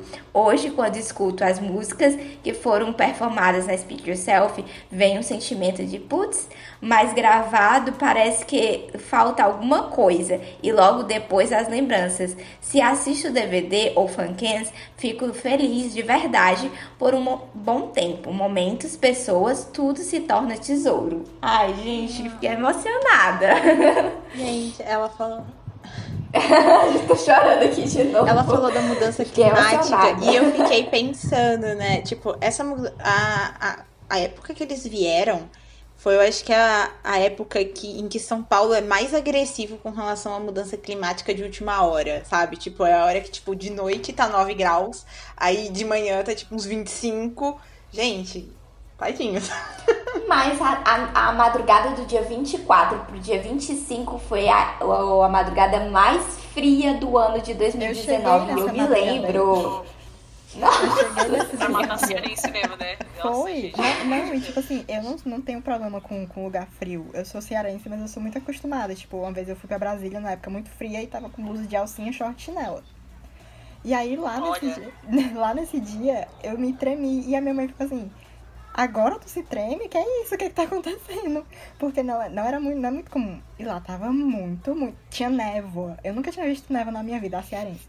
Tinha névoa. E eu fiquei. O que é isso? Stranger Things? O que é isso? Não, é, é, é tipo aquele negócio, né? Da, não, aqui em São Paulo a gente tem uma. Nessas épocas aqui, a, a Rafa pode me confirmar. Quando a gente tava na escola, principalmente quem tá na escola lembra muito disso, que lembra, tipo, acorda às 6 horas da manhã pra ir pra escola, aí chega assim lá na frente, aí você faz assim. Ribeirão ó, Pires. Ribeirão Pires é o próprio Silent Hill. aí você faz assim, É próprio. e vira, Você tipo, finge que você fuma, né? é, eu sei, minha vida. Ribeirão aqui, muito. gente, é assim, tipo, pode estar quente em qualquer lugar. Se você vem de trem, tipo, tá quente. Chega, chega, começa a chegar perto de Ribeirão Pires a névoa de Silent Hill. Tipo, não importa. Vai ter essa névoa. Então, eu tava, nossa, garota camisa molhada. Já tava, nossa, tava no meu habitat, normal. Mas. Nenhum. Ai, gente, mas os momentos do, do show do BTS são assim pra gente lembrar e ficar melancólico, porque tudo, todas as composições daquele show, o palco, o show, não sei se eu que fiz o show, se foi assistir o show do Army. Bota colocar melancólico mesmo, porque toda vez que eu vejo uma live no Instagram eu tenho vontade de chorar. Então, Ai, o gente, discurso. mas é, é muito forte. É Uhum. como a, a Babi tava falando antes, né? Que tudo é muito pensado pro fandom, tudo é muito pensado pro ARMY. É uma experiência BTS ARMY total. É aquele momento que você realmente concretiza tudo que você sente e tudo que eles sentem também. Porque o palco é a expressão da música, né? É uma parte da música, a coreo- a coreografia também. Então é como se, tipo, aquela música, ela tomasse uma forma que não fosse audição, fosse visão, fosse realmente outros tipos de sentido. E aí a experiência é A completa. imersividade. Nada como a Mas imersividade. kinestésico, né. Sim, com certeza. Você realmente sente com todo o seu corpo. Tanto que, tipo assim, é, o frio, né? Ninguém nem se importa com o frio. A Nalu foi tirando os casacos, eu. Total, assim. nem sentia frio, não sentia calor, eu só tava lá. Só o E espírito. os, e os volumes da caixa de som, os volumes da caixa de som, aquela, se a gente for falar sobre experiência, vamos falar sobre experiência então. Tudo é pensado, de alguma forma é pensado, né? Então a gente vê, por exemplo, o volume, quando a gente tem aquela questão do volume das caixas de som, gente, a caixa de som é pura vibração. Logo, você vibra, o público vibra, isso e aquilo, whatever se tá frio. Você vai ficar quente do mesmo jeito, porque você está, tipo, se movimentando, você tá por ali, então, tipo, tudo é pensado. Quando o grave bate, Quando o grave bate, é que eu sabe? Por isso que no tier tava todo mundo loucão, minha filha. É só, só porrada. É tudo guiado, tudo guiado, guiado assim, nesse sentido de que você constrói é, essa experiência. Porque uma coisa que não deu pra mim falar lá no começo é que eles fazem Ah, mas a narrativa eles vão É, construindo. né? é essa questão da narrativa. o Tipo, setlist, no caso. Porque, Ele tipo vai- assim, começa sim, com. Dionysius, aí vai pra outra música pesada, eu acho que o Nandion até fala Not no, today. no Break the Silence É, Persona, eu today. acho. Eles dizendo que, tipo, não, a gente tem que ter uma música que seja na mesma vibe, não pode começar com Dionysius e, e morrer Terminar e Magic Shop. a depressão depois. então bota Na época, na época da, da, da Love Yourself, era, era Idol, aí depois de Idol era I'm Fine e Save Me. E aí você ficava acabar, assim, né? ó. Quer destruir alguém? Coloca I'm Fine, Save Me. Coloca. Uma depois da outra. É porque, tipo assim, Idol é muito forte. É tanto que ela ficou pro final do medley, porque o medley já é só as batidonas, né? BPC, Fire. tu- e aí bota Idol porque é pra manter a vibe. É tanto que é, é, Epiphany, The Truth Untold é próximo, Tear e Mic, Mic Drop é próximo, porque tem a mesma vibe. E são e aí blocos, mantém a né? gente nessa vibe também. É tipo, eu acho, é como eu falei, né? K-pop é a nova ópera, porque. E, e assim, eu falei, tipo, com princípios fundáveis, porque tem essa questão do show de espetáculo, porque a ópera que tinha aquele show de espetáculo que mudava o tempo todo, de cenário, isso e aquilo, então. Ópera ou musical? Você O fala? musical também, mas a ópera tinha muito disso, sabe? Porque, tipo, é, por mais que tiver, por exemplo, tinha a hora que entrava o navio, e aí eles colocavam, aí daqui a pouco eles escondiam, e eles tinham várias, vários graus do palco em que eles apareciam e sempre estavam trocando de cenário. E aí eu falei muito da ópera porque tem essa questão cantada, daquela questão. Tem a performance também, mas o musical ele tem muito daquele negócio de interpretar, falar, contar literalmente uma história linear, né? A ópera não é tanto assim. Mas eu, eu falo disso, dessa questão, porque tem essa narrativa e tem os blocos, né? Por exemplo, ó, tem esse momento aqui em que é, tá acontecendo, vai, a tragédia ou coisas assim. Gente, tem BU ali no meio? Tem BU ali no meio, a gente só não teve tempo pra raciocinar. Mas eles colocam BU ali, colocam várias narrativas onde você, tipo, vê é, tudo acontecendo. Eu gosto muito dessa questão da experiência, porque literalmente tudo é construído pra ter experiência. Mas, gente, vou falar de um tópico sensível aqui. Vai, Nalu. Mas alguém ficou paralisado quando Kim Tae-hyung apareceu ali com o Ó, celular. você Nossa, muita calma nessa o hora. que Gente, deitado naquela cama, que ele abre o olho. Você Eu muita calma nessa Eu achei, hora. a palavra pra mim era chique. Chique. Foi Sim, chique auge da, demais. da estética. Não, não, chega, chama uma psicóloga pra psicóloga, pelo amor de Deus, porque só de lembrar da cara dele, que tipo assim, ele começa com o rosto bem olho fechado e tal, aí.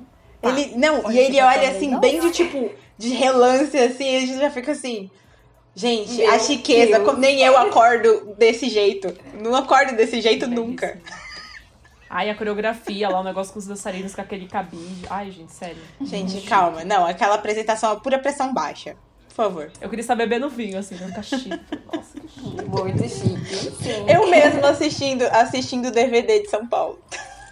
É, chique.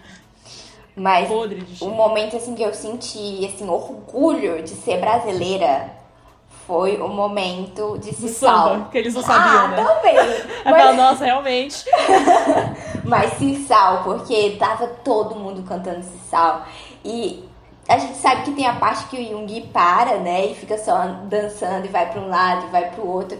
E a gente via que ele sorriu. Ele sorriu enquanto, tipo, tipo vocês estão realmente cantando. Nossa, vocês né, estão prendada, tal, hein? sabe? Mesmo que o retorno não deixe, eles sempre falam que eles ouvem. Gente, a Porque gente não tem como não ouvir, gente. não tem Não como. tem como. É muito grito. Passa. É muito alto. Aham. E fora que, assim, eu, eu também vi depois é, aqueles vídeos de comparação, sabe? Aí tem, tipo, na gringa e aqui. Aí você fica, gente... Gente, esse é jogo sujo. Não dá pra. Não coloca pra comparar. fico, gente, essas pessoas, elas... Pelo amor... Gente, sério. É que, sei lá, se o ingresso não é caro pra eles, é que eu penso assim, o brasileiro pensa assim, esse ingresso foi caro, então eu vou usar até o último centavo. É um ponto eu vou de dar o vista meu show. também. Esse show sou eu. É um ponto de vista. Eu que vou fazer o show. Vou fazer valer a pena. Eles vão querer voltar sempre aqui, sabe? Porque, assim, gente, a gente sempre. Eu, eu particularmente, quando vou pra show, eu sempre fico pensando. Pra É, se rasgar. Sim, eu vou me rasgar aqui. E eles vão entender que a gente gosta deles, que a gente quer eles de volta e que eles podem vir quantas vezes eles quiserem, que sempre vai ter essa mesma vibe, que eles sempre vão mesmo, ser Brasil super bem eu acho que eu só tenho que Exatamente, contar uma coisa nome. aqui, que é uma experiência que eu vivi na pele, que é a seguinte. Eu tenho uma leve impressão de que eu não consigo chorar com música mais leve. Eu choro com rap. Aquele rap bem pesadão, parece assim. A Tá, minha experiência tem não bem- foi com bem BTS. loucão, aqui deve chorando. Não, a minha Faz experiência. sentido, mas faz sentido chorar Não, gente, Faz me destruiu. Assim, eu, eu literalmente, assim, de lembrança de show, eu só carrego a lembrança do show do, do, do Monsta X. Eu sempre, assim, tal como eu era Army, eu também era mão bebê. E aí eu fui no show e, tipo, todo show lá lindo e maravilhoso, cantando, todo mundo lá, uh, drama, enfim. É, e aí chega na parte de, de Sambatjá, que é tipo a, o- o- a, a música mais Nossa, pesadona. sim. E a gente eu comecei a chorar. Nossa. Até hoje eu tô esperando lançarem essa música em estúdio. Eu espero que esse comeback seja o, Podia, né? a chance. Podia. É aquele negócio, né? A gente não pode esperar nada, porque até hoje a gente tá esperando ali em estúdio as músicas do Ki, que ele cantava, né, no, no, no Shiny World, e nada, né? A gente, a gente, a gente sofre. Fã de K-pop sofre. Sofre. Muito, muito, muito, muito. Tem nem como. Tudo sofre. Tudo sofrido.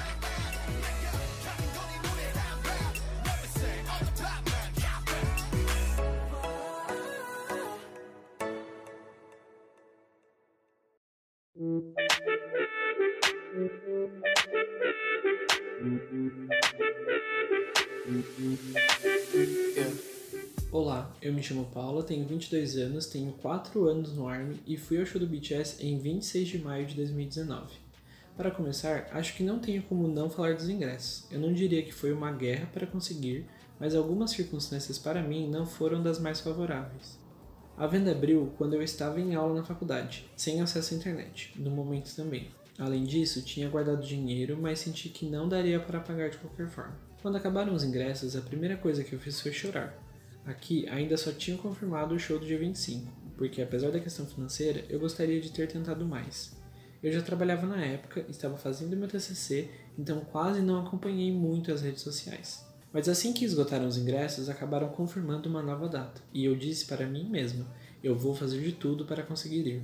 Levando em consideração as mesmas situações em que eu me encontrei quando abri o ingresso para o dia 25, algo muito improvável aconteceu. E eu vi que muitas pessoas estavam comprando seus ingressos, mas ao mesmo tempo também estavam vendendo porque conseguiram um ingresso para o dia que realmente queriam ir ou porque tinham amigos que iam naquele dia, entre outras situações. Nessa, eu vi a minha oportunidade. Entrei em contato com muitas pessoas no Twitter que estavam vendendo e também conversei com uma amiga minha do Facebook que tinha conseguido ingresso para o Soundcheck. Foi ela quem conseguiu, em contato com outra arme, fazer com que eu fosse, e pasmem, ela foi a mesma pessoa que me apresentou aos meninos. Então, entrei em contato de forma imediata com a garota que estava vendendo o ingresso para o dia 26, que era a cadeira superior, e então eu fiz de tudo para ir e comprar. E eu nem me importei com o lugar ou preço do momento. Alguns pensamentos que tive lá no começo não se tornaram mais uma preocupação agora. Eu fiquei com medo, porque a falsificação de ingressos foi real e enfim, mas depois do alívio de conhecer a garota, de ela me mandar o comprovante de compra por e-mail, apenas fiquei ansiosa até o dia, contando as horas e minutos. Alguns dias antes do show do dia 26, eu fui com meu pai até o estádio. Não entrei, mas quis conhecer o caminho, pois acabei combinando de ir com as duas amigas que conheci no Twitter e que iriam no mesmo setor. Alguns dias antes do show do dia 26, eu fui com meu pai até o estádio.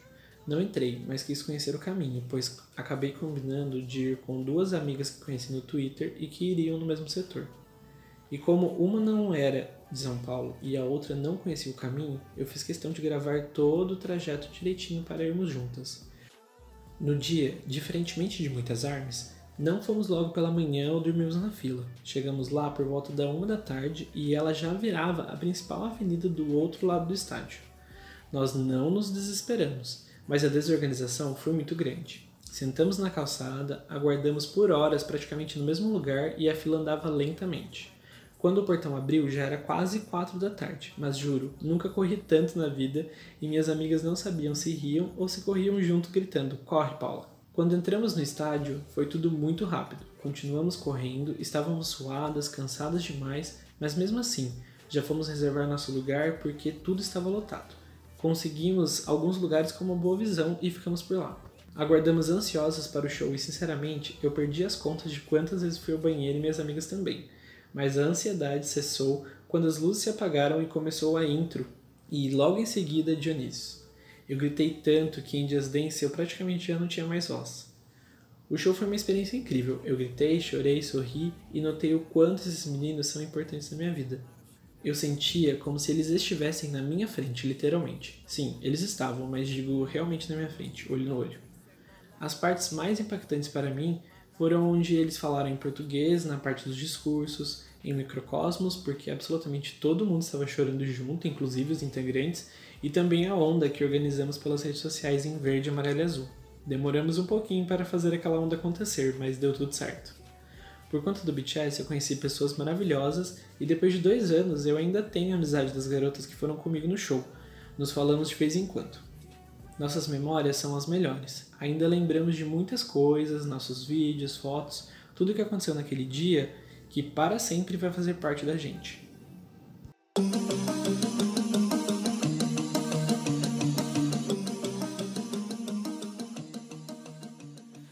Beleza, gente. Chegamos no. na- A gente teve esse show maravilhoso 2019, lindo, belo, só que em 2020 veio a peste. E junto com a peste, é, eu não tô falando qual, né? Porque no Brasil são Várias. né? Tá todo dia uma nova.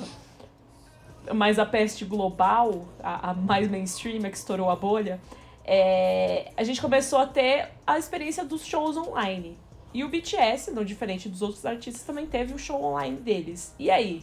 Vocês que assistiram também, o que, que vocês Eu acharam? assisti os dois, porque eu fiquei muito culpado porque eu não fui no Speak Yourself. Aí eu peguei os dois, eu fiquei a madrugada inteira assim, esperando pra assistir essa bexiga. gente, mas foi incrível. Foi, assim, a primeira... Tá, gente, eu vou falar agora porque já que eu não falei no Speak Yourself, eu vou falar pelo menos nesse. Porque foi assim, foi sofrido, na verdade, eu vou dizer. Porque, querendo ou não, acho que o primeiro show eu sofri junto com o de mim. Porque não teve como. Tipo, a gente viu, tava tudo incrível, eles, tipo, dando o máximo deles. Mas eu não tinha como não chorar com o de mim, porque a gente viu que, tipo, influenciou um pouco na performance dele. E ele mesmo comentou no final. E aí a gente, tipo, gente, tem alguma coisa com o de mim, tem alguma coisa de mim. Aí dá um microfone pro de mim falar no final e ele chora. Aí todo mundo chora junto. Porque eu sei que foi, tipo, bem complicado, porque era o primeiro show global, né? O The Mo Most Seven One, né? E aí, é, inclusive. Gente, eu preciso falar isso. Inclusive é aquele que saiu, que ia ter presencial em todos os países e a gente ficou tentando descobrir dentre a, dentre a água tremida quem era quem. Isso foi icônico, não teve como.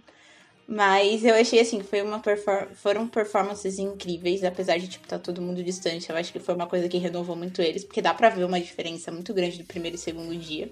E foi uma coisa global, né? Eu vou ser sincera que, tipo, é difícil você ver uma coisa que reúne, tipo, tantas pessoas em um mesmo lugar. E foi literalmente pessoas do mundo inteiro no mesmo lugar. E, tipo, é, a- a- esquece aquele número de 80 mil, de e aquilo. Não, você entra, tipo, dezenas de milhares e isso de pessoas de todas as nacionalidades num lugar só.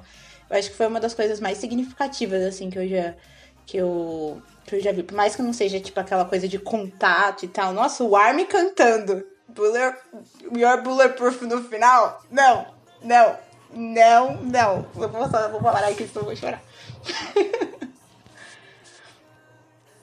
A minha, a minha raiva quando eu fui assistir é que eu assisti no meu celular, né? Então, assim, a experiência foi quase mínima, porque assistir no celular, enfim. É, e, e eu, só, eu só consegui assistir completo, assim, é, o primeiro dia. O segundo dia não deu pra assistir o completo. Mas eu chorei muito quando o Jimin foi falar sobre e tal. Que eles estavam. Eles estão tão calejados quanto a gente. De, tipo, ficar em casa e não poder fazer show. Gente, é o trabalho deles, é o sonho deles, é, é a arte deles. Então, é difícil, né? Porque você abrir mão de tudo isso, mas. É a vida social foi, um- deles foi também, assim né? um gostinho pra gente. sabe? Foi Mas eu acho que é gostinho. legal, assim, na, não é nem legal, né? É o interessante da gente pensar, porque justo nesse ano que eles foram calejados, que eles não puderam fazer nada, foi o ano que eles tiveram mais sucesso, entendeu? Só que ao Exato. mesmo tempo, eles não podiam compartilhar com os fãs. Eu acho que, tipo, eu acho que foi o que mais sentiu. Eles, tipo, no momento que deu mais certo, é o que eles não podiam chegar perto. né? É, nossa. Eu acho que isso que é muito simbólico, né? Sim, com certeza. É, Aquele momento tem muito de tem muito disso, sabe? Tipo, você não poder externar o sentimento com os fãs, sabe? Porque pode ter mil lives. Eu acho que nu- nunca vai ser o suficiente quanto você olhar pro fã e falar isso tudo é por causa de vocês. É, enfim, a gente conseguiu o primeiro lugar na Hot 100 por causa de vocês. Hoje a gente conseguiu é, uma indicação pro Grammy por causa disso, sabe? Nada Não tem essa, não teve a troca tangível, né? Exatamente. Tipo, Exatamente. Eu acho que e é o isso BTS tem muito disso, né? De fazer essa troca. E é uma característica com muito arma. grande também. Assim, por mais que tenha no mundo todo, o pop todo se move por essa questão de ligação com fãs.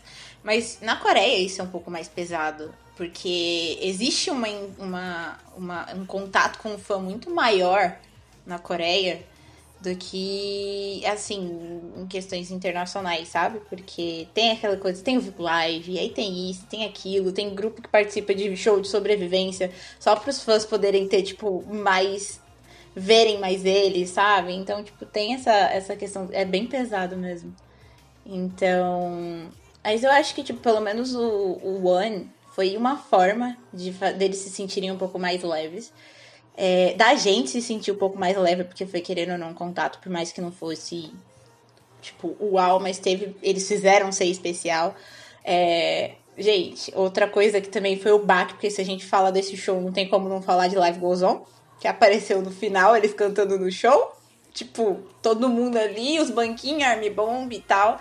E, tipo, tudo foi significativo, por mais que não estivesse ali próximo. Aí depois teve Billboard, aí vai Grammy, aí vai, gente, socorro, um monte de coisa. Mas eu acho que quando eles. Quando tudo passar, assim, e finalmente a gente tiver o alento de ter shows de volta, gente, socorro, não tem nem mínima ideia de como vai ser isso daí. Pensa, tipo, num 10 vezes mais o sentimento do que foi Speak Yourself. Multiplica.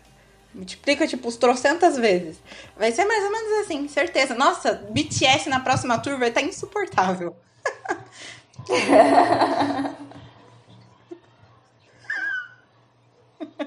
A gente não, aí vai estar todo mundo chorando junto. Aí, tipo, o estádio todo vai estar emitindo som de choro. E co- consegue apagar isso, Big Hit, quando for colocar pra DVD, que é Vai, que apaga. você tem, Quero né, ver você apagar. Quero ver. Eu quero ver você tirar. o meu cadáver. Ai, gente, maravilhoso. Mas eu acho que agora que a gente falou de tudo isso, que foi, tipo, foram momentos especiais.